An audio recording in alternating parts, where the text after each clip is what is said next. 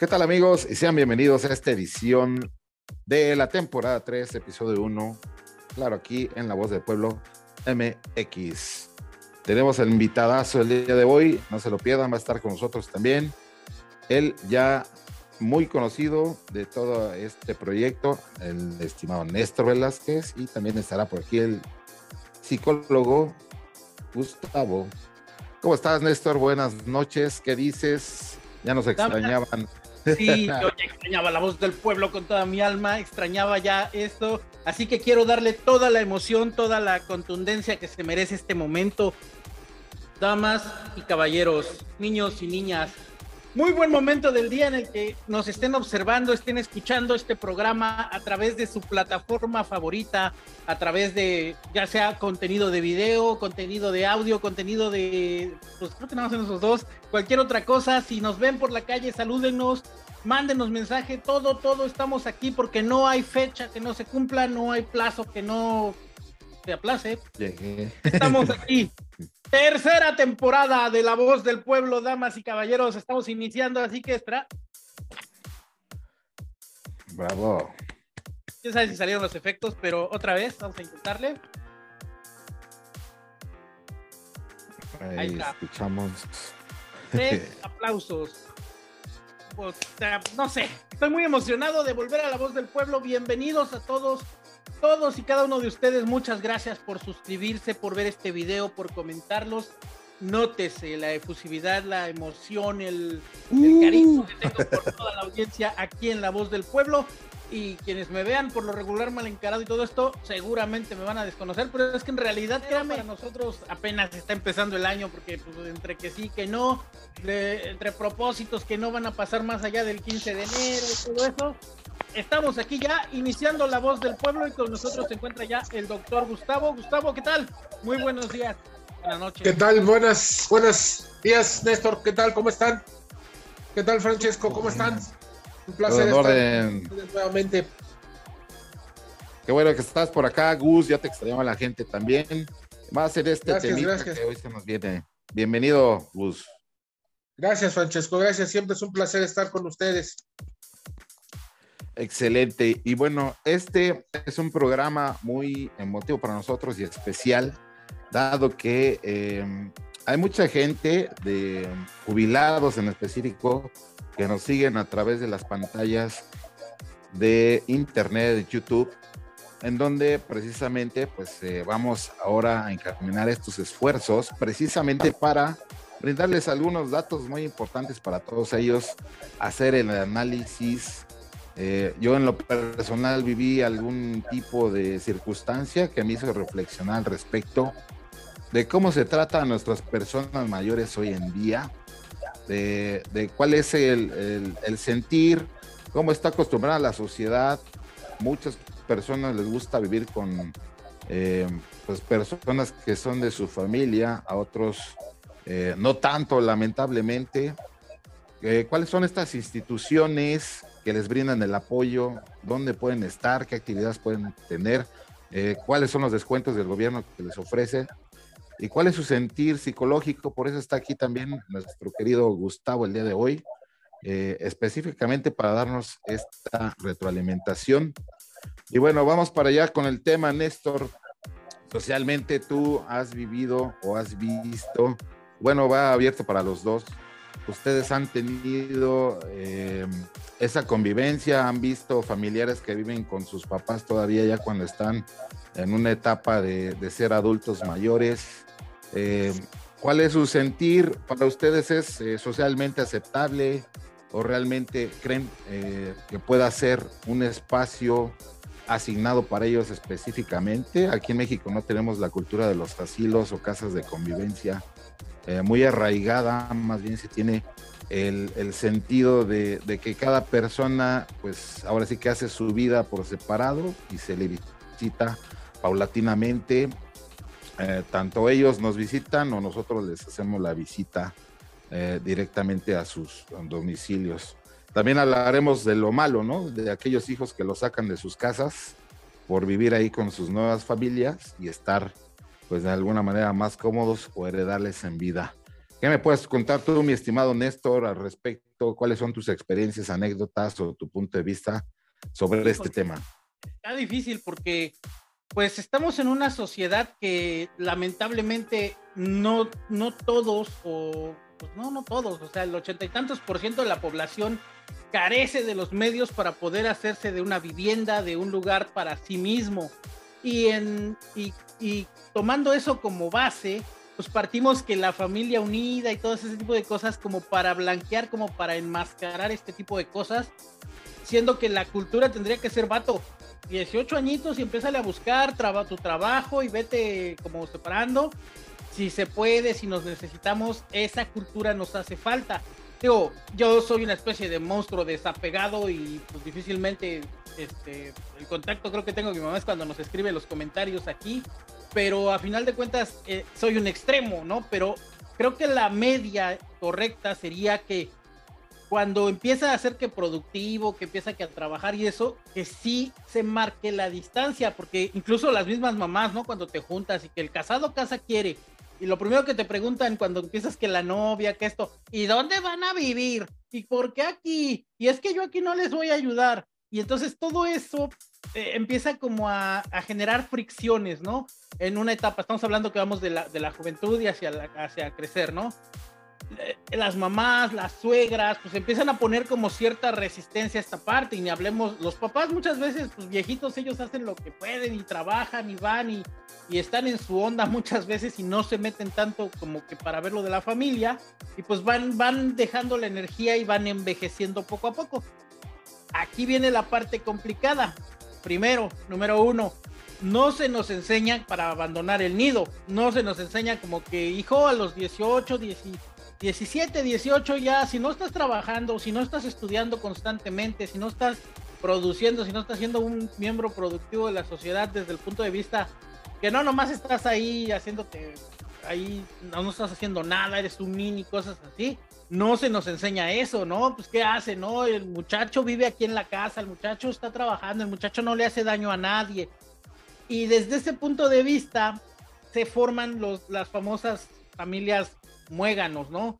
Que la abuelita, que el papá, y, digo, no, no, no digo que sea malo, a mí no me gusta, o sea, yo, yo soy muy desapegado y pues vivo a 1600 kilómetros de mi pariente más cercano, entonces, desde ese punto de vista, creo que nuestra cultura está hecha para pensar en que todos vivamos en ese, pues sí, en ese aspecto se va degenerando, ¿no? De que el fulano ya se casó y se trajo a la novia y entonces el que estorba, irónicamente, es el que construyó la casa, el que la compró, el que puso el recurso para comprar esta casa. Eso es lo que muchas veces trae conflictos. Y como tal, ya, ya hemos platicado en otro episodio que los mexicanos y latinoamericanos no vemos a futuro. O sea, realmente nos, nos ofrecen una membresía para un panteón o para ir preparando cosas a futuro y que decimos, bueno, ya me preocuparé por eso cuando pase. Entonces, no pensamos cómo vamos a vivir el proceso de, envejecimiento. Y ahorita, 42 años que tenemos en promedio, pues no hemos, eh, como, híjole, ¿qué va a pasar, no? ¿Qué va a pasar ahora que, ya estoy envejeciendo? Los chamacos ya se fueron, eh, ¿qué hago? ¿Qué, ¿Qué va a pasar? Y realmente desde, debería de ser algo que fuéramos contemplando para que nuestras decisiones fueran como echándonos la mano en esa parte. Porque si vamos tomando malas decisiones en trabajo, en, la sociedad y ese tipo de cosas, la vejez es, es, como proporcional. Mientras más malas decisiones vamos tomando jóvenes, la vejez o el proceso de envejecimiento va a ir siendo mucho más, más complicado. Y esto es algo que, que, nadie nos dice, ¿no? De jóvenes, ay, sí, véanme que la fiesta, que, la parranda y no sé qué, y ahora de viejitos, pues, que ya traes la crónico degenerativa, que ya traes la diabetes, que el dolor en la asiática y todo eso, pero no lo pensaste porque nuestra cultura no está enfocada para pensar a futuro. Lo más que podríamos como pensar a futuro es a la quincena y eso a veces, ¿no? Ahorita que viene la cuesta de enero, ya nos estamos tronando los dedos esperando el día 15. Entonces, no estamos preparados para envejecer. Créanme, no, no, no estamos preparados para envejecer. No estamos preparados eh, mentalmente, por eso nos surgía que Gustavo nos acompañara, porque psicológicamente, ¿cómo vamos empezar a pensar hacia, hacia, hacia esta vejez. Y, sobre todo ahorita que tenemos que convivir ya con nuestros padres, ¿no? Ellos ya nos cuidaron y ahora nos toca echarles la mano, cuidar por ellos, tratar de ver esa, acompañarlos en su vejez, porque muchas veces los papás también son medio, que sería orgullosos. Y no, yo puedo solo y que no sé qué, ya, ya anda el viejito, la viejita que apenas se puede con su alma, pero tampoco dejan ayudarse por lo mismo, porque no pensaron en, esa, en ese momento y no quieren verse eh, maniatados o esperando que, los hijos hagan algo por ellos. Entonces, aquí psicológicamente, ¿cómo podríamos empezar a pensar a futuro que la vejez, pues es algo a lo que todos vamos a llegar paulatinamente? Sí, claro. Eh, creo que tocas un, punto sumamente importante en esto, un punto sumamente neurálgico en el sentido de que como bien mencionas, eh, los mexicanos no solamente no pensamos, yo supongo que es un, mal que aqueja también no solamente a México, sino a gran parte de América Latina. Eh, no solamente no pensamos en la vejez, no pensamos en el futuro casi nunca. Son muy, muy pocas las personas que, por ejemplo, tienen un seguro de vida, tienen un seguro médico, tienen un seguro de defunción o un seguro de siniestros. No, la verdad es que eh, la cultura tanto mexicana como de América Latina no tenemos esta parte de prevención de las cosas. Somos muy resolutivos, es decir, eh, tratamos de solucionar el problema ya cuando está presente el problema, no cuando lo podemos prevenir. Y es por esto también que se han venido desatando desde un tiempo para acá, algunas décadas para acá, esta parte de las eh, enfermedades, como bien mencionabas, crónico-degenerativas, la diabetes, la hipertensión, que todos sabemos que son enfermedades prevenibles, que podemos prevenir desde la juventud, ¿no? Pero que sin embargo no nos hacemos cargo de ellas hasta que al final del día tenemos el problema encima. Esto es muy similar a lo que sucede con la vejez. No, tenemos una cultura de, del envejecimiento, no, no percibimos que en algún momento vamos a, a tener esta etapa de nuestras vidas y que por supuesto vamos a, tener una serie de, condiciones distintas a las que tenemos hoy. Por ejemplo, eh, vamos a hablar eh, económicamente. Muchas de las personas que ahorita están económicamente activas cuando tengan 70, 80 años, que más o menos es el promedio de vida, y año con año va aumentando un poco, un poco más, pues no van a tener las mismas posibilidades de trabajar. Sobre todo aquellas personas que trabajan de manera física. Por ejemplo, en este caso los, los que son, eh, que tienen una menor capacidad eh, educativa o que tienen menor eh, desarrollo educativo, por ejemplo, los obreros, las personas de la construcción, los, las personas que, del campo, todos aquellos que eh, utilizan su cuerpo para generar recursos económicos. Es importante considerar eso. Por ejemplo, no es lo mismo alguien como en el caso de, de, no sé, por ejemplo, un programador que tiene 70 años y es posible que todavía pueda estar sentado frente a una computadora tecleando código. Pero imagínate, no sé, un, un trabajador de la construcción a los 75 años tratando de cargar un bulto de cemento. O sea, es complejo, es distinto. Eso es por la parte económica. Ahora por la parte social. Mientras más vamos avanzando como sociedad, mientras más la ciencia va aumentando, pues vamos viviendo más. El problema es que se van generando eh, situaciones sociodemográficas y económicas que van perjudicando este tipo de, desarrollo. Por ejemplo, antes las personas se jubilaban a los 55, 60 años y en promedio vivían otros 5 o 10 años más y fallecían. Y así se iba este asunto. El asunto es que, por ejemplo, el seguro social prácticamente está en quiebra porque está entrando, más bien está saliendo mucho más dinero para pagar las pensiones que lo que se recibe de los trabajadores. Y eso es porque los trabajadores en sí, están pensionados, pues obviamente viven mucho más tiempo y son mucho más. Pues por el lado económico también está esta parte, por eso se crean las afores, porque el gobierno y las instituciones se lavan las manos diciendo, ¿sabes qué? Pues ahí arréglatelas como tú puedas, si tú juntaste una lanita, si te preparaste para el futuro, si hiciste un ahorro, qué bueno, ahí está tu afore, lo que tú alcanzaste a juntar es lo que se te va a dar, no hay seguridad económica. Y como no hay seguridad económica, pues tampoco hay seguridad psicoemocional.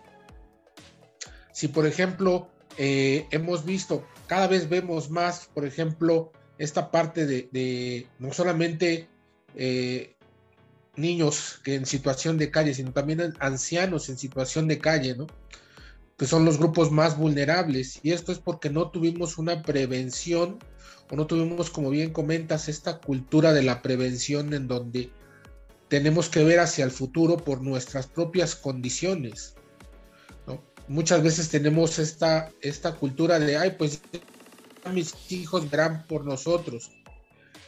Y si los hijos no pueden ver ni por ellos mismos, ¿cómo le hacemos en ese sentido? No tenemos una, una cultura de la prevención. Por el lado psicológico, también hay que empezar a entender que se van perdiendo funciones que se va haciendo cada vez más difícil, por ejemplo, la retención de la memoria, el acordarse de las cosas, el poder llevar a cabo procesos que regularmente eran como muy cotidianos y que ahora pues obviamente les cuesta mucho más trabajo y es mucho más eh, necesario, como bien decía Néstor, el apoyo para poder realizar esto. Es un tema sumamente importante porque sociodemográficamente nos estamos convirtiendo en una sociedad de, ancianos. Ya no somos una sociedad de jóvenes, ya no somos una sociedad de niños, la pirámide poblacional se está invirtiendo. Y en algunos años, algunas décadas, nos va a pasar como en algunos países europeos o incluso como en algunos países asiáticos, en donde la mayor parte de su población son ancianos. ¿Qué opinas, Francesco? Sí, decididamente el, tema es polémico, es un, tema muy espinoso y escabroso, pero pues eh, precisamente el día de hoy, amigos, venimos eh, para todos ustedes con esta información. Eh, el, tema de que ya estamos en, el proceso de jubilación, a lo mejor usted no, no sabe lo que tiene que hacer para recibir lo que la ley le proporciona, ya sea que usted esté a través de IMSS o de ISTE. Eh, aquí aplica en algunas ocasiones en empresas específicas una, una cesantía por vejez. Cesantía se refería a básicamente la edad de 60 años. Ahora los grupos de, de, este gobierno, bueno, de gobiernos anteriores también, eh, subieron la edad de jubilación a los 65 años y esperemos que otro gobierno no se le ocurra subirlo a 70 o un poco más. Eh, al día de hoy, estos apoyos en específico para la población, digamos que es eh, el grueso, las personas con ingresos inferiores a ciertas eh, cantidades, ¿no? Porque ya ni siquiera es un tabulador eh, como válido eh, este tema de los sueldos, porque a veces eh, realmente no representa lo que se puede ganar. Y esto como lo sabemos, porque muchas de estas personas que se van a, retirar o van a estar en calidad de adultos mayores retirados, nunca cotizaron a semanas de IMSS o de ISTE. Hay un tema llamado fideicomisos que se puede realizar en algunas opciones como GNP, en, las cuales te integran un, monto de retiro adicional a lo que te toca por ley y, las semanas cotizadas que hayas tenido eh, en estas instituciones. Yo por lo pronto lo viví de una manera, digamos, cercana. He visto que, bueno, sí, casado, casa quieren, como dicen. Es muy raro ya la persona que, que esté viviendo con sus padres eh, y también es muy raro la persona mayor que ha podido realizar un plan de retiro, un plan a futuro, siendo que incluso también al día de hoy eh, los programas que México, el gobierno de México ofrece, son como, por ejemplo, a través de INAPAM, es, ya se ofrece a, través de las subdelegaciones municipales, de las coordinaciones municipales. Hay clubes de la tercera edad, ya a nivel nacional, esto ya es un hecho. Eh, supongo que en las eh, regiones más marginadas, obviamente, les quedará muy lejos este tipo de infraestructura porque regularmente se establece en las ciudades más cosmopolitas, así como los centros culturales y algunas unidades gerontológicas. Em, esto, estos datos, digamos, son nuevos para mí, los tenía el radar. Ya me quedé en el INSEM, pero ahora ya se llama INAPAM, que realmente ayuda a todas las personas que están tanto derechohabientes o estuvieron como canalizados por DIF, el IMSS o el ISTE, en donde incluso ya también se les ofrece una colocación de un siguiente empleo o el departamento de asesoría jurídica en caso de que ellos decidan em, emplazar una demanda por pensión alimenticia, porque legalmente también pueden, pueden eh, emplazar una demanda en contra de sus hijos para que ellos pudiesen proporcionarles el sustento, un sustento digno para pues eh, sobrellevar estos días de, vejez hasta que pues ya eh, caigan en algún eh, alguna enfermedad que lleve al final fatal, ¿no? Entonces, de esa manera están como protegidos, pero lamentablemente no todos tienen información o la capacidad de tener el acceso a la misma, ¿no? Eh, siento que es un poco también de ese, esa brecha generacional que le llaman, esa brecha tecnológica, donde ahorita ya todos nosotros encontramos toda esa información en Internet, pero es algo difícil para los adultos mayores poder acceder a ella. Entonces, el día de hoy, con mucho gusto les traemos esta información para que ustedes sepan que exista, que existe más bien en las páginas del gobierno hay información si ustedes quisieran hacerlo de esta manera, en donde pueden llegar a encontrar pues los requisitos, las características, eh, la edad de retiro que ahorita maneja son 65, a menos que tuvieran una dolencia desde antes de esa edad, pudiera ser que pudieran tener una, una pensión adelantada, una cesantía adelantada, dependiendo también muchas veces del tiempo que duraron laborando a veces muchas de esas personas ya juntaron más de las 500 semanas que pide el IMSS para el retiro y ya tienen ese derecho. Eh, en cuanto a lo personal, pues sí, eh, yo lo he vivido, lo he visto. Es difícil eh, a veces platicar con las personas mayores que ya tienen a bien una estructura mental, algún tipo de circunstancia personal o incluso hasta clínica, clínica mental me refiero, en las cuales pues ellos ya están hechos a una forma y eh, tienen mm, pues convicciones un poco inamovibles, incluso al tratamiento psicológico también eh, se ven muchos eh, en la necesidad de tener estas medicinas, pero si es necesario en, enfrentarse por lo menos a una consulta con un psicólogo, en algunas ocasiones tendría que ser ya con un psiquiatra, para poder brindarles esos nuevos bríos, ese nuevo plan de vida, que a veces de cuidar a los hijos, a los nietos un poco, se hacen mayores, a lo mejor empiezan a chocar por ahí la convivencia, entonces las familias deciden cómo tomar su distancia. ¿Qué le pasa mentalmente a esto según eh, ustedes han podido ver? Eh, ¿Qué les pasa mentalmente? Yo por lo menos he visto casos donde se deprimen, tienen a caer en depresiones, a veces tienen ideas de, suicidio, tienen ideas de, que ya no sirvo para nada, ya no quiero vivir, dejan de comer, se dejan, digamos, como dicen vulgarmente o cotidianamente, se dejan morir. Eh, ¿Por qué pasa esto? Porque realmente no se tiene un plan de vida o hasta qué momento es sano eh, intervenir, a dónde podemos llevar a nuestros padres o nuestros seres queridos que están en esta posición de ser una persona de la tercera edad retirada, que se le puede eh, dar una orientación a dónde tendría que ir. Son preguntas importantes que eh, tal vez ellos necesiten escuchar. No sé, mi Néstor, en, en tu caso, ¿Tienes por ahí alguna anécdota que nos puedas compartir, algún punto de vista adicional sobre este respecto de este bloque?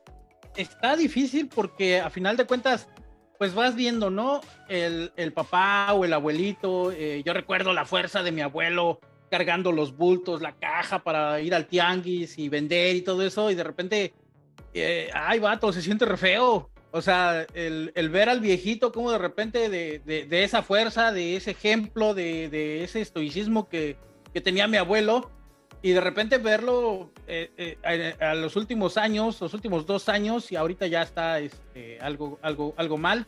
Entonces, este, pues sí se siente feo esa parte. Entonces me imagino que eh, desde su ser, como, como dices, se cae en una depresión. Y es que muchas veces no nos dicen que, por ejemplo, desde los punto desde los 15 años, ¿no? Los 15 años vas viendo y todo es nuevo y todo es frenético y todo quieres aprender y quieres ver y de repente crees que ya llegaste a los 18 y crees que tienes una fuerza descomunal y puedes agarrar el mundo así, comértelo como si fuera una torta gigante. Eh, sorpresa, o sea, no, no, no, no pasa, ¿no? Y conforme vas avanzando los años, no es que la vida se vaya haciendo más difícil, lo que se va haciendo difícil en sí es como hacerlo diario, ¿no? Por ejemplo, eh, llegas a un trabajo y los primeros días, eh, ¿cómo hago esto? ¿Cómo hago lo otro? Y cuando ya llevas 3, 4 años haciéndolo, el cansancio, es que no, no, no sé si es como cansancio mental, sino el, el hastío de hacerlo diario es lo que se empieza a hacer difícil. Y entonces muchas veces la vida en sí con, conforme vamos creciendo y vamos eh, desarrollando la vejez, pues ahí es donde se empieza a, ver, ¿y ahora qué hago? ¿No? O sea, me estoy quedando sin opciones. ¿Por qué? Porque a lo mejor, como dije, el, ejemplo de mi abuelo era un hombre fuerte y de repente mm, pues ya el puro huesito así del viejito y débil y como dice la canción, ya camina lento y perdona el tiempo y todo eso. Eh, el, el, el ¿cómo diríamos? El espiral hacia, hacia abajo es algo muy, muy doloroso eh, verlo y vivirlo así, este, pues está feo. O sea, yo la verdad, eh, cuando lo veo y trato de, vengas para acá y, ay, es que ahora no quiero quedar molesto. No, no hay ninguna molestia, vamos a la playa, vamos a ver qué hacemos.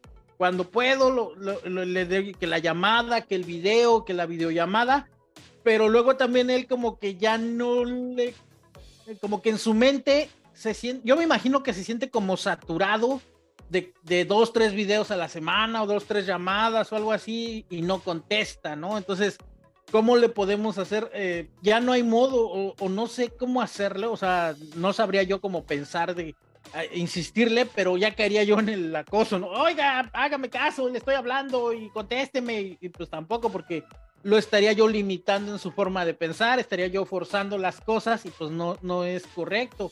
Entonces, ahora yo lo estoy viviendo, ¿no? De repente quiero cargar mi mochila con mi computadora y, ay, el lumbago, Dios mío, ¿qué está pasando, no? Cuando antes mi, servidor, mi tarjeta gráfica y mi computadora me iba yo, pero ahora me cuesta trabajo. Entonces, ahorita que ya estoy como esa parte, eh, empiezo como a pensar, ¿no? No tengo pensión, no vamos a tener pensión nosotros, como tal, así, no, no existe el concepto de pensión. Desafortunadamente, la FORE eh, pues estamos en México, pero la FORE podría ser una de las herramientas financieras que el grueso de la población tendríamos para pues, ir juntando, ¿no? 10, 20 pesitos, 15 pesitos, etcétera, etcétera, pero pues todos los gobiernos putrefactos podrían, todos, todos, todos, Calderón, Cedillo, el, todos los que inventaron el Afore, todos le han dado su pellizco al Afore y por lo tanto no dudemos que la 4T pellizque también nuestras afores, así que cuando el viejito salga, pues nuestras afores, adiós, ¿no? Si llevábamos 100 mil pesos de afore, cuando la... No quiero ser pesimista, no quiero ponerme dramático en ese asunto, pero pues seguramente le va a dar su pellizcada a las afores y adiós afore, ¿no? es, algo que sería algo muy bueno para nosotros, los trabajadores, y que pues es de, nos, de parte de nosotros mismos, nosotros mismos veríamos por nuestro futuro, pues lamentablemente no podemos tampoco llevar el control en ese aspecto. Ponerlo, ponernos como del lado de, hijo, échame la mano, pues está difícil porque, y más ahorita en estos tiempos, ¿no? Ya no puedes, por ejemplo, si tienes una hija mujer, padre, ya no puede decirle, a ver, hija, échame la mano, que un vasito con agua, que es, ay, eres un machista y me estás oprimiendo.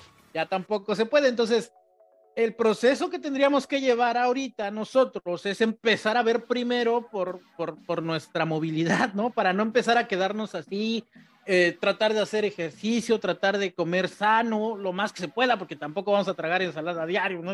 Sabe feo.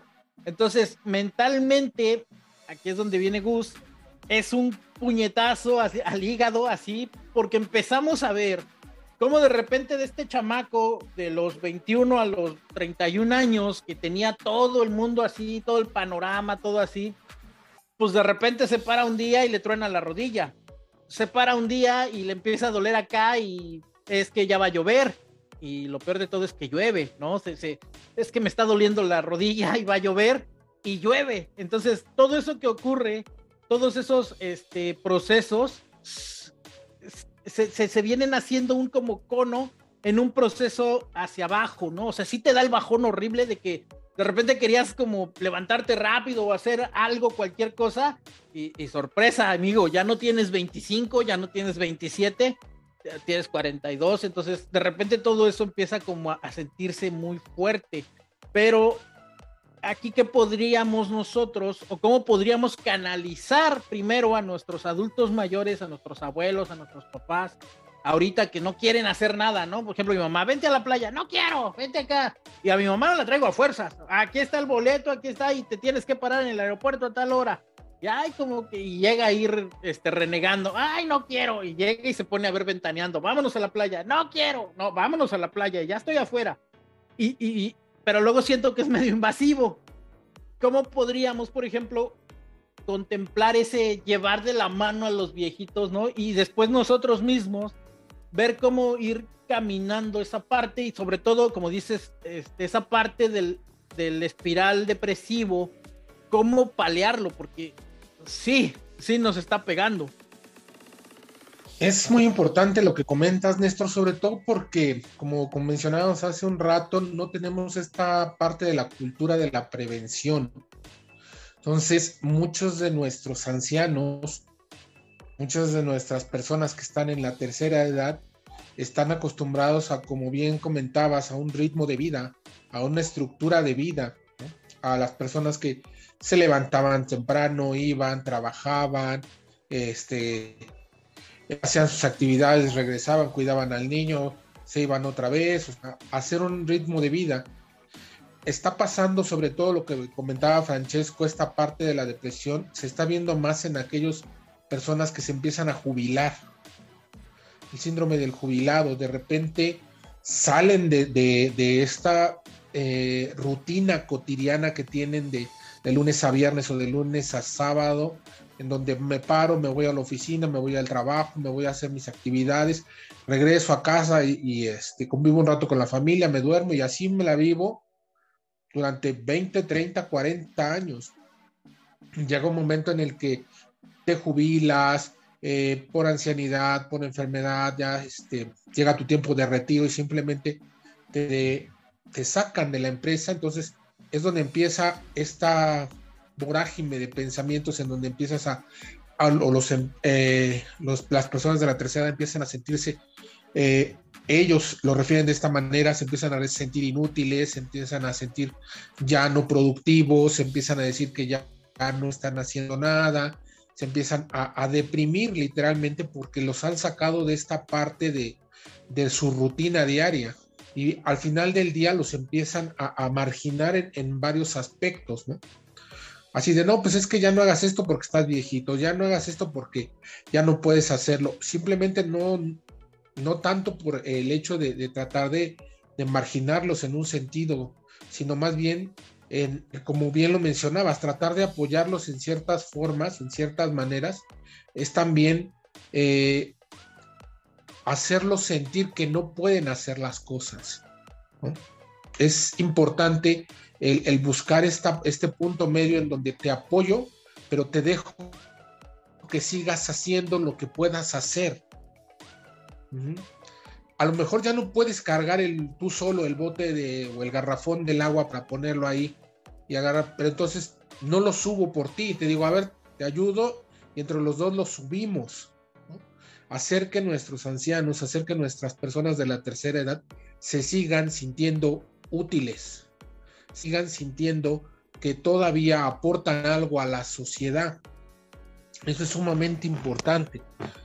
Para una forma de evitar la, depresión, sobre todo en, ancianos, es esta parte de, buscar en ellos actividades que los mantengan no solamente entretenidos, o sea, no solo, no solo se trata de ir a jugar este eh, dominó con los cuates, no solamente se trata de ir a, hacer papel maché con a la no sé, a las casas de día que se llaman con los, ancianos, sino esta parte de que nuestras personas de la tercera edad se sientan miembros productivos de la sociedad, ¿no? Y es cierto que a lo mejor ya no tienes la misma fuerza, es cierto que a lo mejor ya no tienes la misma salud, es cierto que a lo mejor ya no tienes estas mismas capacidades físicas y mentales, pero hay que buscar formas en las cuales ellos se sientan integrados a nuestra propia sociedad y forman parte o sientan que forman parte de, ella misma y que además siguen siendo productivos en este sentido.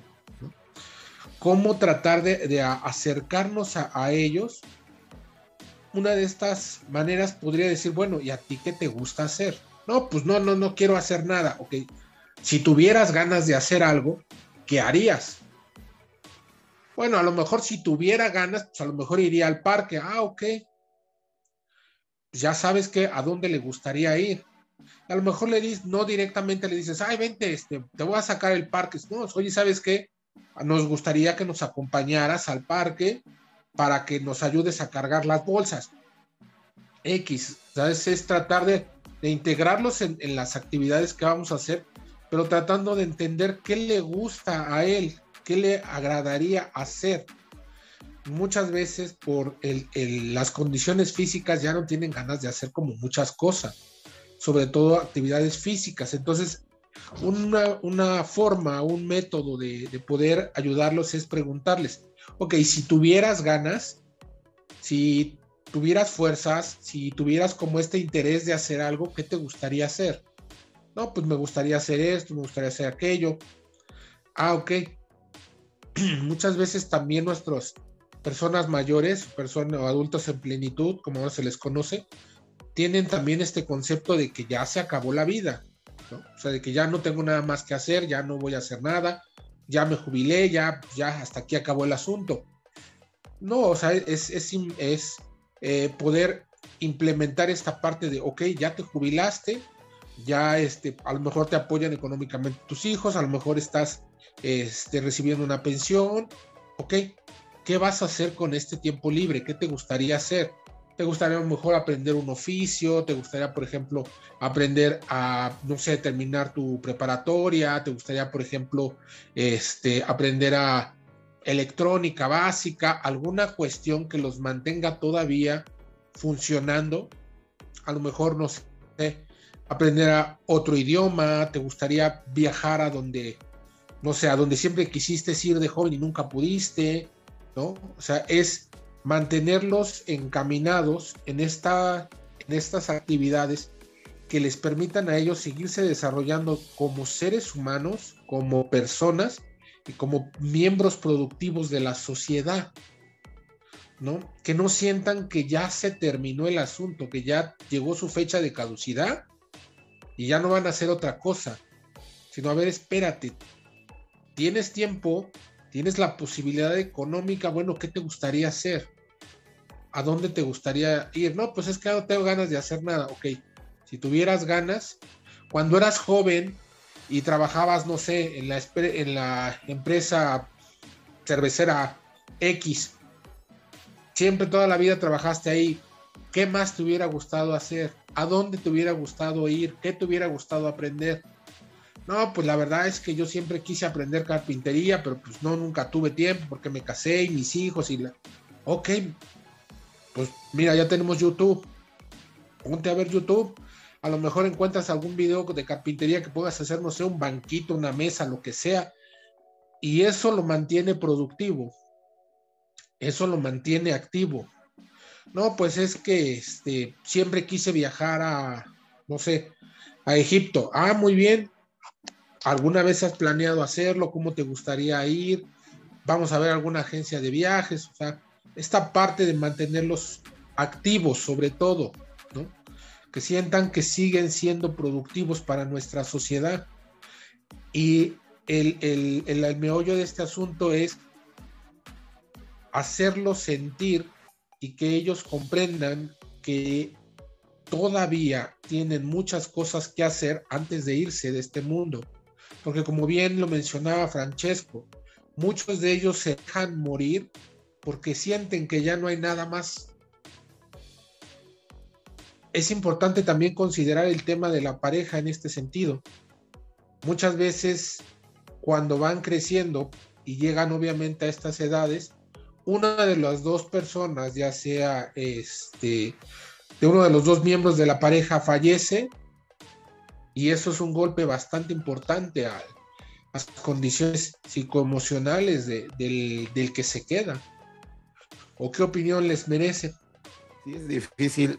Hay veces que dicen por ahí en, en la voz del pueblo, se lo llevó su viejito, se lo llevó su viejita, ¿no? O sea, caen en tal, tal dolor que realmente yo sí siento que la gente en ocasiones tiene la posibilidad, no sé si de programar su propio fallecimiento o su propia muerte, pero es tanta la intención que le ponen en ya tampoco estar aquí porque ya se fue su ser amado, que fallece, ¿no? De alguna manera las enfermedades que tienen, los ánimos o incluso la convivencia, como bien decíamos, muchos ya los que se acompañan son entre ellos, ¿no? El, el esposo, la esposa, o como sea la combinación, hoy en día ya vamos a poder encontrar incluso esposos o esposas juntas.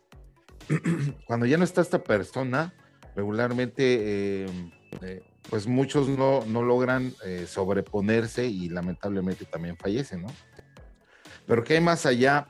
Realmente un, plan, un plan de vida es, es, decir, la oferta que hoy día nos está proporcionando las instituciones de gobierno, ¿son atractivas para ellos o depende siempre de cada una de, las personas?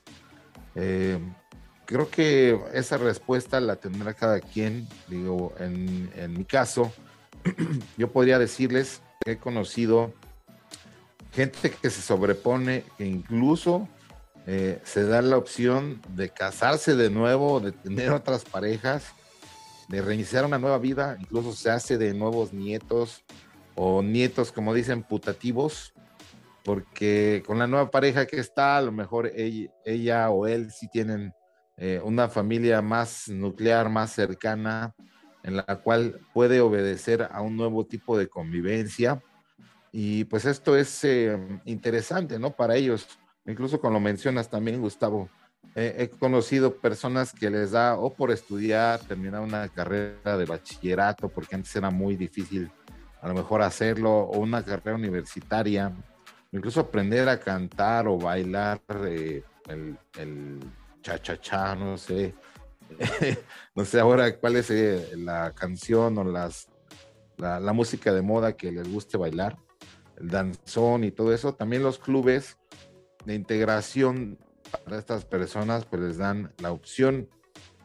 Y sí creo que, por ejemplo, nosotros tendríamos que entrar en una, una situación de ese espiral que hablan, de evadir el espiral de la depresión, eh, pues formándonos como, ¿no? De, esta manera, por ejemplo, activándote físicamente, eh, activándote mentalmente, teniendo capacidades cognitivas también que te van a ayudar a eh, mucho mayor. Se espera que incluso nosotros tengamos, bueno, la gente de, del que se retira con el plan del 97, el número de semanas cotizadas en el IMSS va a ir subiendo eh, hasta llegar a las mil semanas cotizadas requeridas para el año 2031 para esta gente que está en el programa de pensión y vejez del modelo de 1997.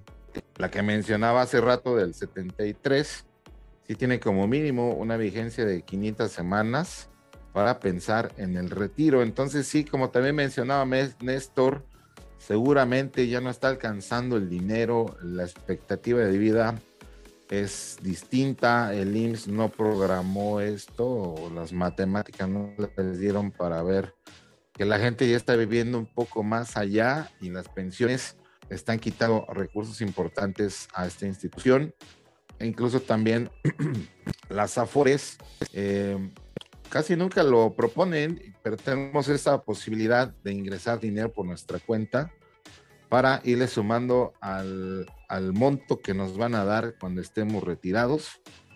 O incluso también manejan algunas cajas de ahorro la posibilidad de que tú puedas hacer algún depósito por, por ti mismo. Yo por lo pronto diría, si usted es una persona contemporánea, o sea, 40, 30 y tantos, eh, puede irse preparando, porque incluso a esta edad creo que son donde empiezan a surgir ya ciertos detalles de fábrica, ciertos issues, cierto kilometraje que ya es importante tomar en consideración, eh, que empiezan a salir cosas, comorbilidades, enfermedades, incluso que vamos a ir arrastrando hasta una edad avanzada si no las cambiamos. Más bien habría que no resignarse y poner manos en la obra yo por lo menos estoy en un plan que me vendieron del gimnasio que se llama HIT Funcional, que precisamente es como una preparación eh, muscular y, también cardíaca para que en, la ocasión que tú llegues a, esta edad, a edad avanzada, pues puedas tener todavía la movilidad, eh, por lo menos de, estar erguido, de estar eh, caminando por ti mismo, poder abrocharte una agujeta, poder estar haciendo cosas que haríamos en una etapa más temprana de nuestras vidas. Así como también la preparación mental.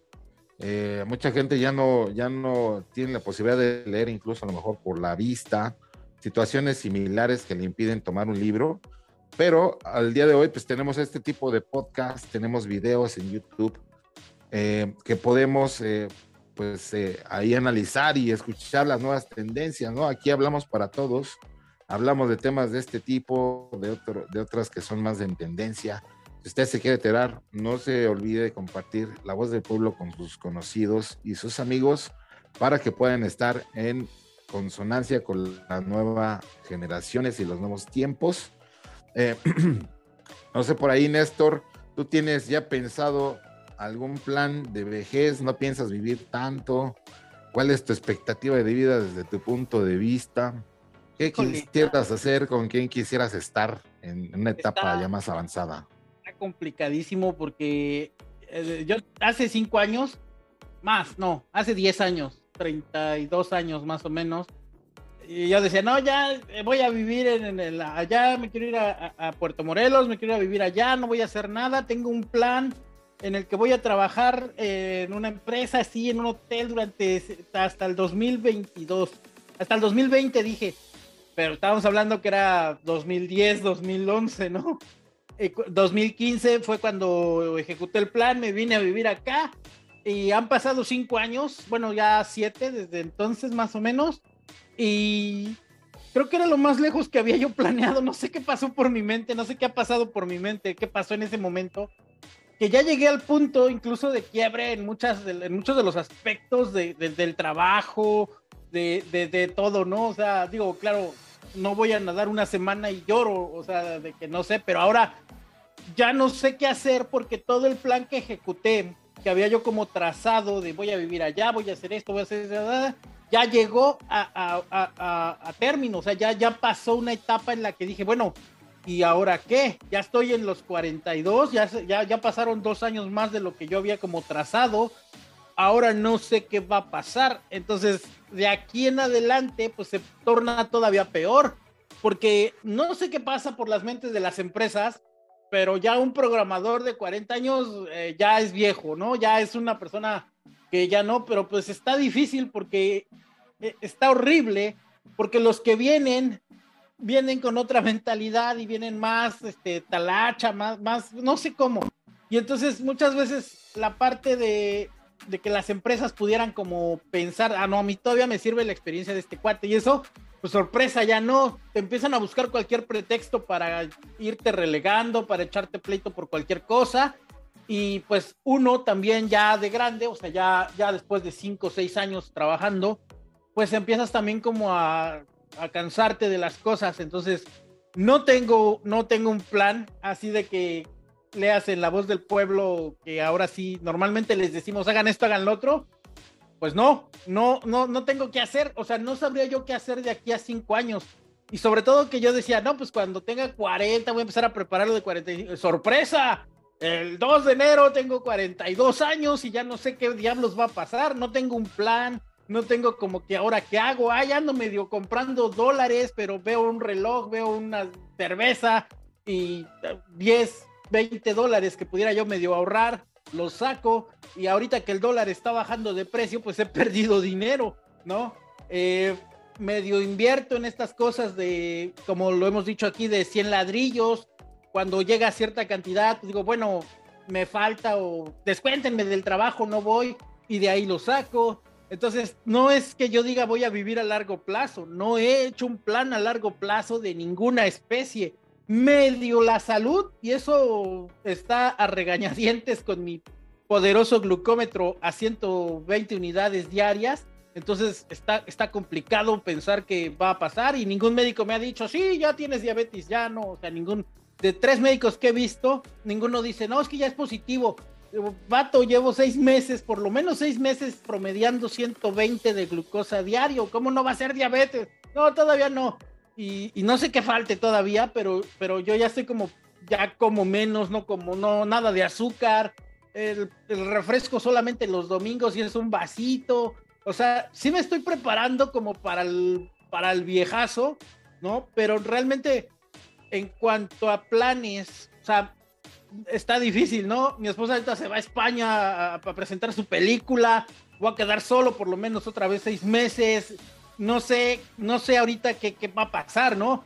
Eh, el Wichi ahorita este, está reconvaleciente de, su operación de sus ojos, entonces muchas veces estoy como malabareando con, todo lo de mi vida y de repente me cae todo así en la cabeza porque no sé ni qué estoy haciendo a veces con, con mi propia existencia, entonces que es parte de lo que decíamos en este programa. No hemos planeado nada, o sea, no tengo ni un solo plan.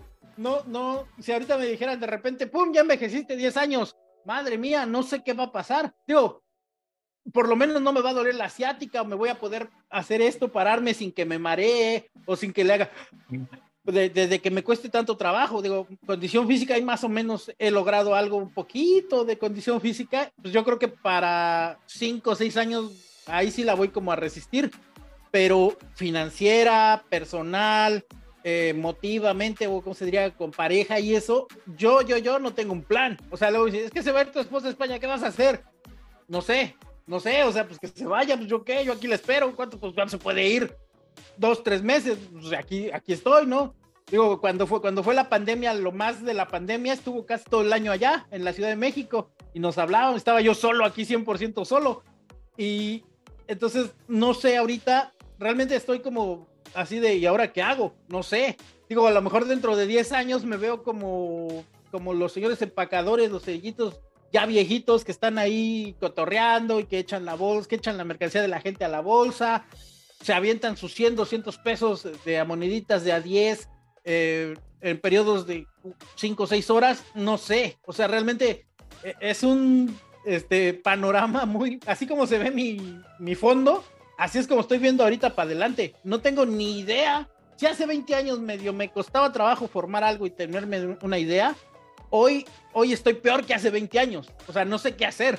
No tengo un plan, no tengo un seguro, eh, inversiones no las tengo. Hay medio confío en mi Afore, pero tengo, llega el momento en el que digo, ¿cuánto junté? Ah, ya junté, ay, sí, este, me voy a tomar una cerveza, voy por unas carnitas, sí, no importa, que ya faltó para la quincena, saco de la fue de lo que voy juntando. Entonces tampoco tengo un plan muy sólido. Eso es lo que, lo que queremos decir. Entonces, si ahorita me, me llega la vejez, mañana despierto, sopas, 2040, ¿no? Ya pasaron otros 20 años y, ya tengo 60. Madre mía. O sea, vamos, yo ni soy religioso para encomendarme a Dios está difícil. Aquí sí, este, pues no sé qué hacer. así me quedé así de. Normalmente en la voz del pueblo les decimos, hagan esto, hagan esto, háganle así, háganle asado. Bueno, no hagan esto.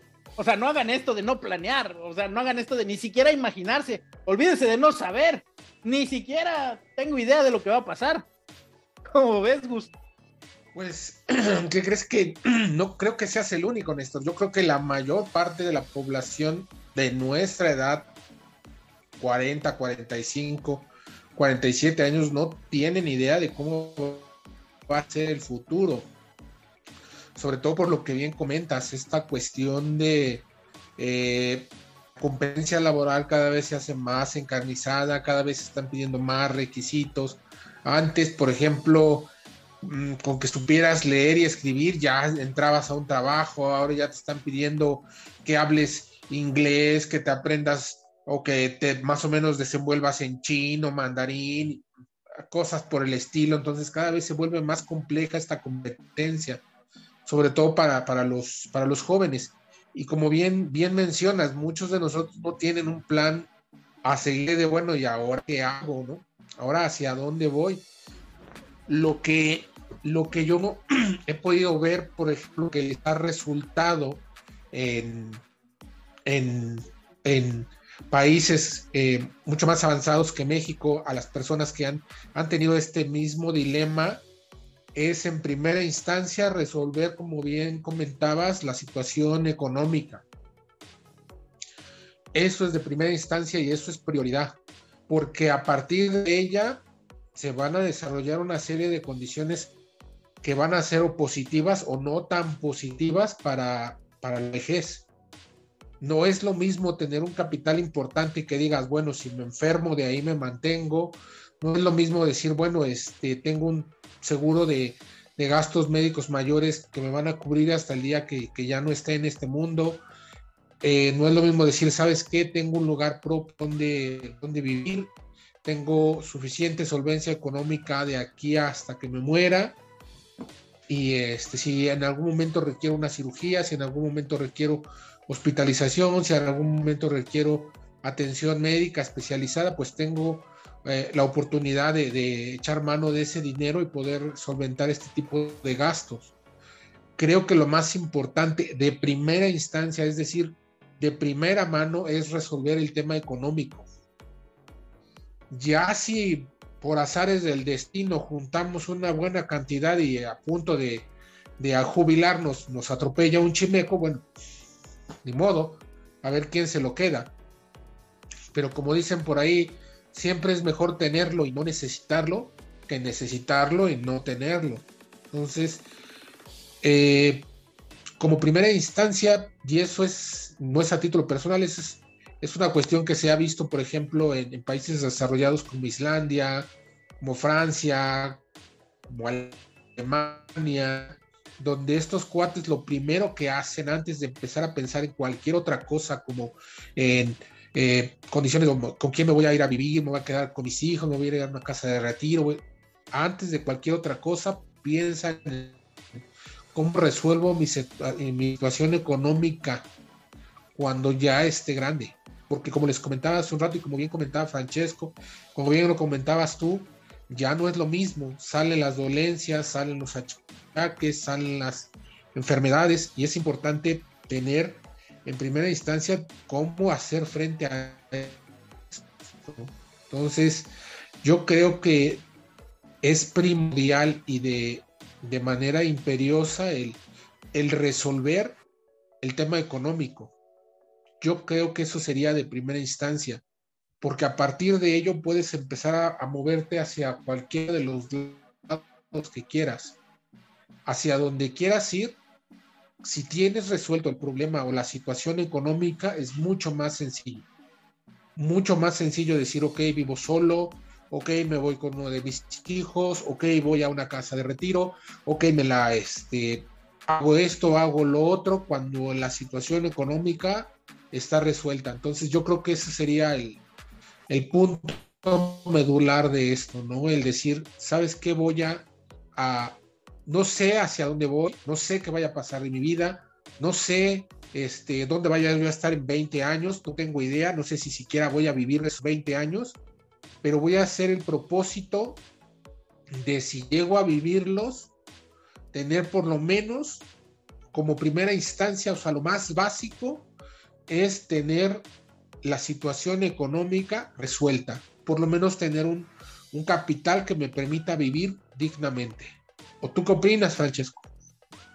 Sí, justamente por lo que mencionas, em, y, con base en la experiencia y digamos los casos cercanos, eh, el día de hoy estuve analizando en la revista, por ejemplo, Expansión, tiene un tabulador que nos menciona que eh, vivir en una casa de retiro en México al día de hoy, 2022, 23, perdón, me quedé en el año pasado, puede variar de entre los 6.500 pesos hasta los 40.000 pesos al mes. Entonces, y esto va a depender también del tipo de servicio que requieras, ¿no? Si necesitas algún cuidado específico, pues, súmale que tengas alguna cuestión como Alzheimer o alguna mm, cosa que tenga que estar medicándose o cuidado, digamos, más personalizado, este costo puede variar aún más. Entonces, la medicina que nos vendían en las películas y en la ciencia ficción, que nos iba a hacer eh, hombres centenarios, hombres y mujeres centenarios o bicentenarios, aún no está para alcance de, los, de todos, ¿no? Y entonces eh, incluso tampoco no sé si tú tuvieras la oportunidad de vivir tanto tiempo, si te gustaría vivir tanto eh, y fueras la única persona como de tu familia que, tuviera el recurso, tú, a lo mejor tú y tu esposa, eh, si quisieras vivir tanto tiempo para estar en este plano, en esta tierra, ¿qué plan tendrías, no? Si a esto de los 40 está como difícil vislumbrar lo que se necesita hacer para un plano digno.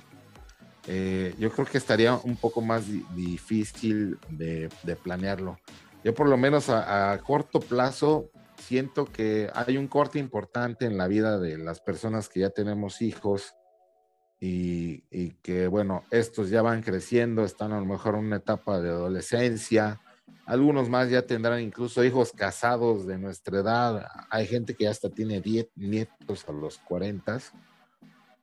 Creo que de ahí es un parteaguas importante donde nosotros, digamos, dejamos la obligación de trabajar a lo mejor en algo que no nos gusta para poder darle ese sustento a esos hijos, ¿no? Que se tienen. Eh, si ya no tenemos esa necesidad, es posible que muchos sí sigan en esa espiral de, bueno, pues ya estoy aquí, todavía tengo gastos, etcétera, y no me quiero mover.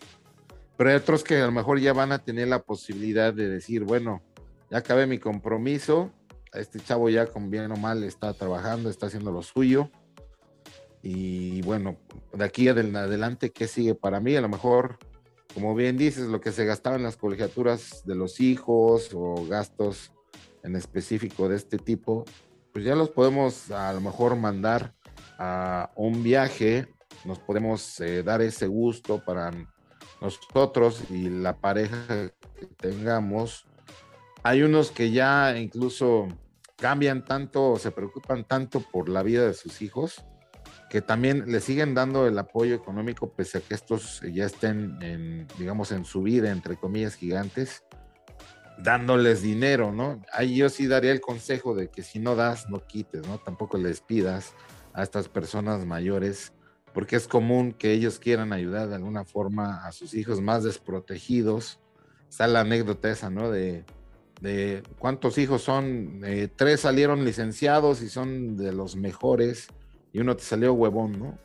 Discuten los padres y dicen, ¿y a quién le vamos a dejar la casa? casi siempre es al huevón. Dicen, ¿y por qué al huevón? Porque es el que está más desvalido, ¿no? Tiene menos skills de vida porque los otros son profesionistas, ya se, valen por ellos mismos. Y regularmente esto termina también en un debacle de, que lo que fácil llega, fácil se va. A veces pierden las casas, pierden el dinero, de, dilapidan, despilfarran en sí, porque pues son cosas que no les costaron y terminan a lo mejor en condiciones mucho más paupérrimas por este tipo de situaciones, ¿no? Porque realmente a veces se les acoge de, de, sobremanera y los vuelve, como dicen por ahí, unos inútiles, personas no productivas, personas que nunca vieron más allá. Y vamos a caer en esta, en esta dejación de volverlos pues dependientes. Entonces por ahí está ese dato, es importante, si no nos gustaría vivir así. Yo por lo menos, eh, no sé, yo les diría a mis hijos cuando escuchen esto en el futuro o lo estén viendo en la misma semana que sale, eh, todo esto que yo he logrado es para ustedes, nada más que hasta que yo me vaya, ustedes se pueden eh, arañar las camisetas para quedárselo. se pelean en Navidad por esto.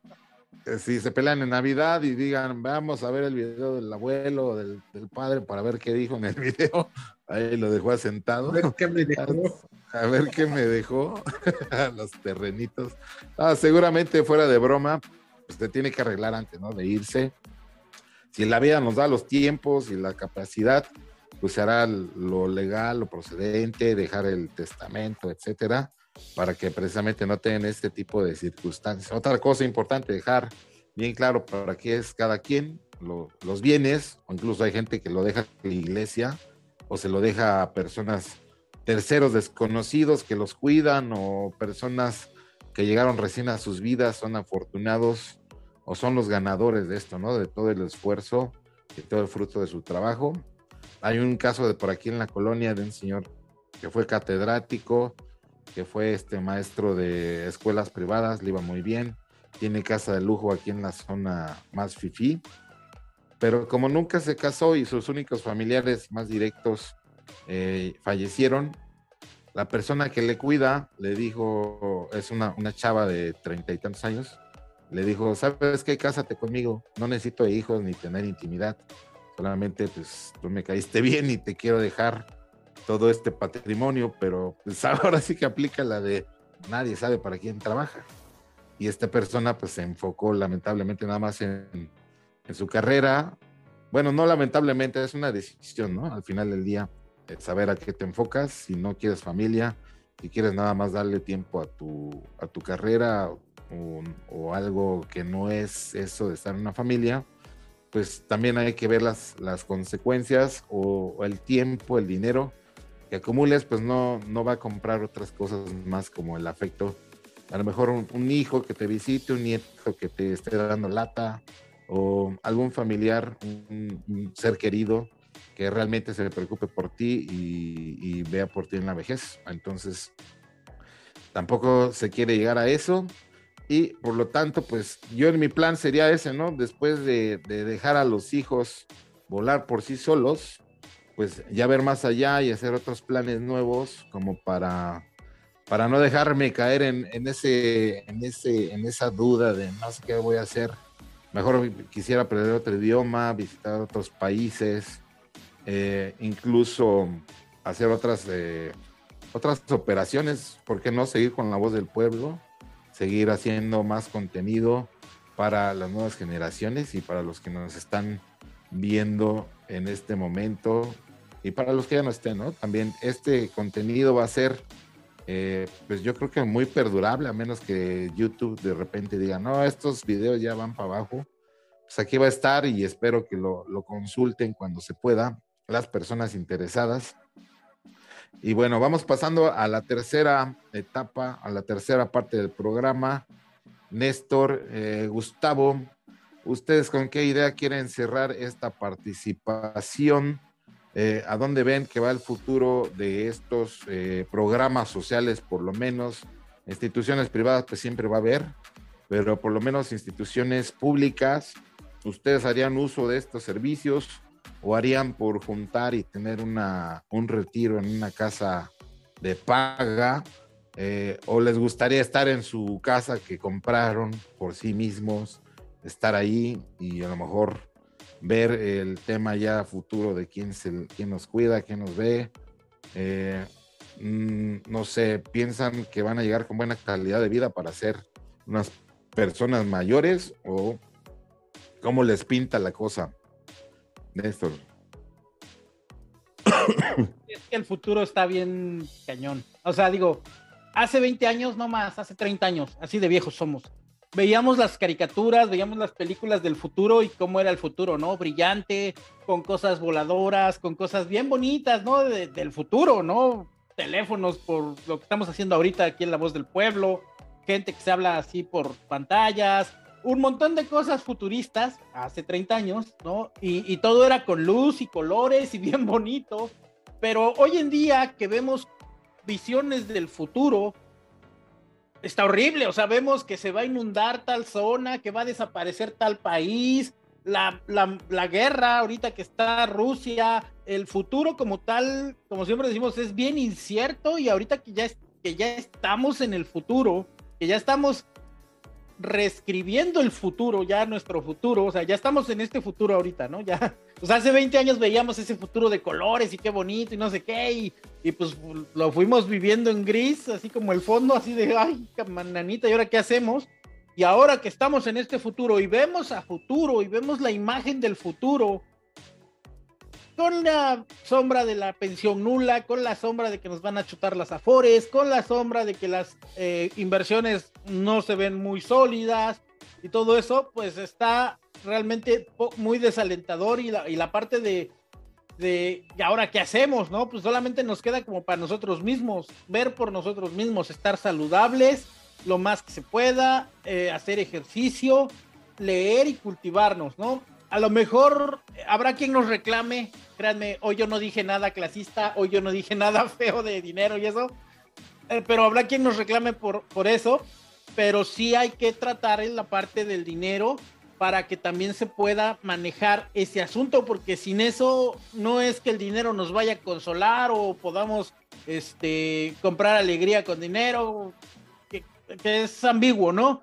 Pero a final de cuentas, pues ni modo que no vayas a comer o que si te rompes un, simplemente cortarte las uñas, un corta uñas, un desodorante, pues va a ser necesario, ¿no? Entonces, si no hay así, por lo menos lo, lo más próximo posible. O sea, si a lo mejor yo les digo, piensen a cinco años, no, pensar a cinco años es una eternidad, no sé a, a tres meses, ¿no? ¿Qué van a hacer en tres meses? Tienen eh, un ahorro, un sustento como para decir, puedo estar tres meses sin preocuparme de, que voy a estar buscando trabajo y eso. Creo que difícilmente el ochenta y tantos por ciento de la población que está bajo el umbral de escasez de recursos económicos, pues tiene como esa visión. Entonces, hay que pensar en eso, hay que pensar en ser saludable. No se olvídense de pagarse que el SmartFit, que el gimnasio, salgan a caminar, denle la vuelta a la calle, vayan para allá, regresen dos, tres veces al día y así continúen, ¿no? Que su aparato respiratorio, su sistema cardíaco esté lo más sano posible y poco a poco ir como trayendo nuevas formas de generar recursos, porque sí créanme que estamos en ese futuro que se ve gris, se ve feo, se ve, la, se ve súper caótico y entonces pues ¿qué hacemos? ¿no? Entonces, el cierre de eh, la conclusión es que pues yo no tengo nada que concluir en este primer episodio de la tercera temporada, así que vamos con Gustavo. Me, gustaría cerrar con, con, la idea de que eh, todos vamos para, para el mismo lugar. Creo que es importante eh, el, no dejar fuera del tema el respeto a las, a las personas de la tercera edad, porque pues, al final del día todos vamos para allá. Creo que nadie, nadie está rejuveneciendo, entonces es importante el, el tener este, este respeto y esta consideración por las personas de la, de la tercera edad y, y tomarlos como lo que son, ¿no? importantes de experiencia, de conocimiento y que tienen mucho que aportar todavía a la sociedad. Y me gustaría también nuevamente cerrar con, con el de, de recordarles que, al final del día sí hace una diferencia y la hace de manera importante el, tener un, pues un recurso económico que te ayude a solventar tu vejez, a solventar la, la etapa de la tercera edad y esto es importante y es algo que hay que considerar, algo que hay que empezar a trabajar desde hoy, porque como bien dices esto, como bien lo comenta Francesco, abrimos los ojos, los volvemos a cerrar y ya pasaron otros 10, 15 y 20 años y empezamos ya a los 60, 65 años a considerar cómo le vamos a hacer para, para vivir el resto de nuestras vidas, por lo menos como bien decías, económicamente, siquiera para pagar el rastrillo, pagar el desodorante, entonces es importante considerar esto, ¿no? Creo que eh, sería un buen punto medular de, partida el, poder pensar en cómo resuelvo mi situación económica para mi vejez y a partir de ello construir hacia donde cada uno de nosotros nos gustaría llegar o lo que cada uno de nosotros les gustaría nos gustaría hacer hasta que bueno dejemos este, este mundo. Pues yo diría que a toda esa gente que nos ve, esos adultos mayores, les agradecemos de sobremanera eh, toda su atención prestada, sus comentarios, eh, todo el tiempo que le invierten en estar escuchando todos esos puntos de vista, así como eh, pues todos aquellos que no tienen una orientación clara, pues precisamente que validen esto, ¿no? Si están todavía en vida, si están haciendo algo, sea cualquier actividad que a ustedes les guste, o sea cualquier tipo de orientación, eh, que tengan que darle a sus familiares, a sus hijos, a todas esas personas que de alguna manera a veces se distancian por los compromisos o se distancian pues porque tienen una, familia, etcétera. Sientan que esas personas son importantes, eh, bueno, son importantes para esas personas, mejor dicho, y que, bueno, la, la vida nos ofrece nuevos retos, nuevas reinvenciones, nuevos eh, bríos, nuevas personas incluso que pueden cambiar el rumbo de la misma.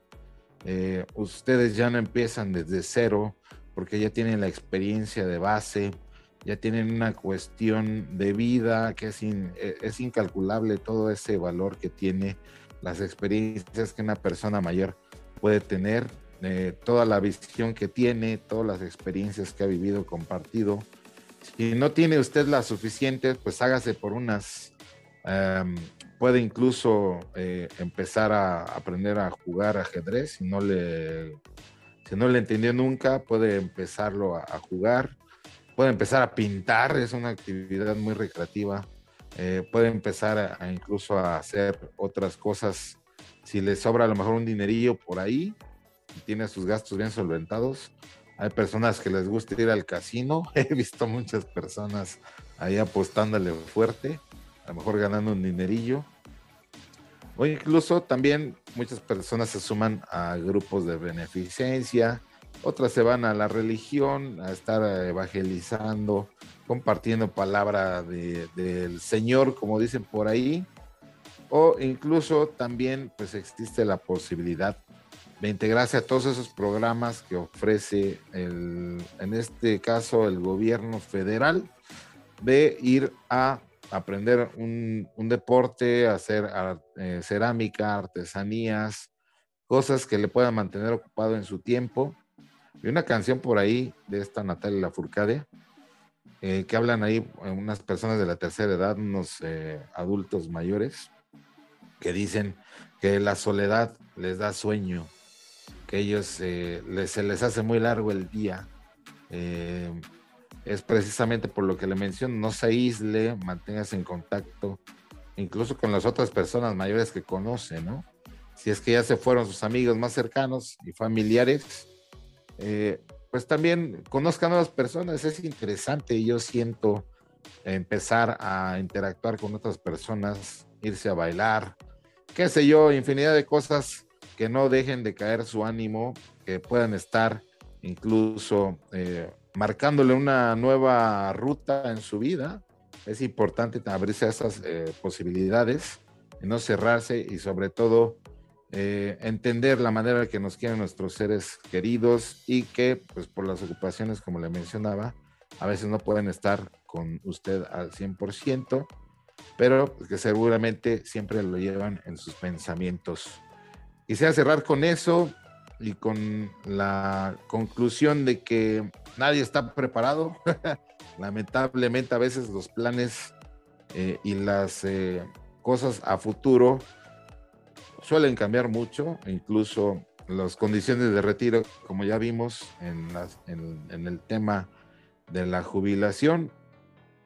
los, las tabuladores que hoy cuestan para retirarse y vivir en otros lugares, donde si usted no quiere estar en su casa o planea dejársela a sus hijos en vida, eh, pues puede considerar este tipo de, de, gasto adicional. Como lo mencionan, tener un respaldo si así se lo permite la vida. Ya está en ese camino y no tiene la posibilidad, pues también vea la, la opción de, eh, si tiene las facultades todavía, de tener un empleo. Hay empresas que ya le proporcionan eh, un espacio para los adultos mayores que pueda usted ahí seguir ingresando a las arcas, el dinero al banco. Y sobre todo, pues eh, si usted le quiere ayudar a sus hijos, pues hágalo. Solamente eh, desde mi punto de vista yo diría, pero vea primero por usted antes de que cualquier otro, porque si tampoco recibe una ayuda, pues no, no es justo, no es retribuible que usted lejos de ayudarse a sí mismo le está ayudando a otros y cayendo en una carencia que tampoco necesita. En eso lo, lo quiero dejar.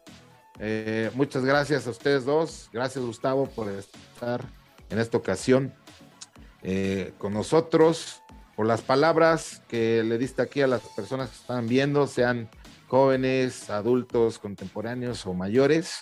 Este programa lo hicimos con mucho gusto para todos ustedes. No se olviden de seguirnos en las redes sociales, aquí del doctor Gustavo, en las de Néstor. Por ahí repítanos sus redes sociales para que eh, venga por acá la gente y comparten este video y nos pueda eh, ver mucha más gente. Néstor, tus redes sociales, repítanla por favor. En todas las redes sociales arroba XHTWeb, una cadena de medios digitales de comunicación y de entretenimiento.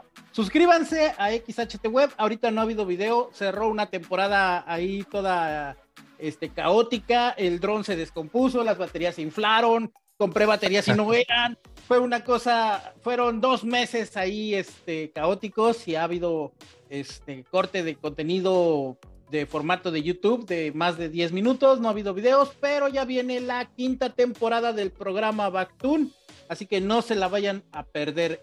Eh, el programa, el canal de relojes Tic Tac, con nuevos modelos de relojes, nuevas formas de pensar al momento de comprar un reloj. Es importantísimo que también se suscriban, estamos enseñando ahí cosas cómo elegir un reloj, un buen reloj, sin tener que vender el riñón. Así que suscríbanse al canal de relojes Tic Tac.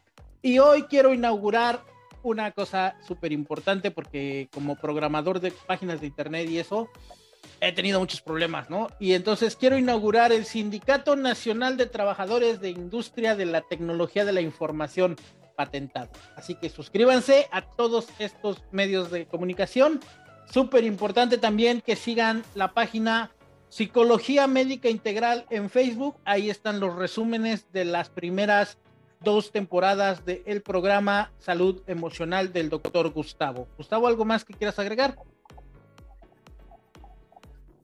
Nada más, Néstor, pues agradecerles nuevamente a Francesco y a ti por la invitación, a todo su, su público. Es siempre para mí un placer y honor el compartir cámaras y micrófonos con ustedes y pues a seguir adelante.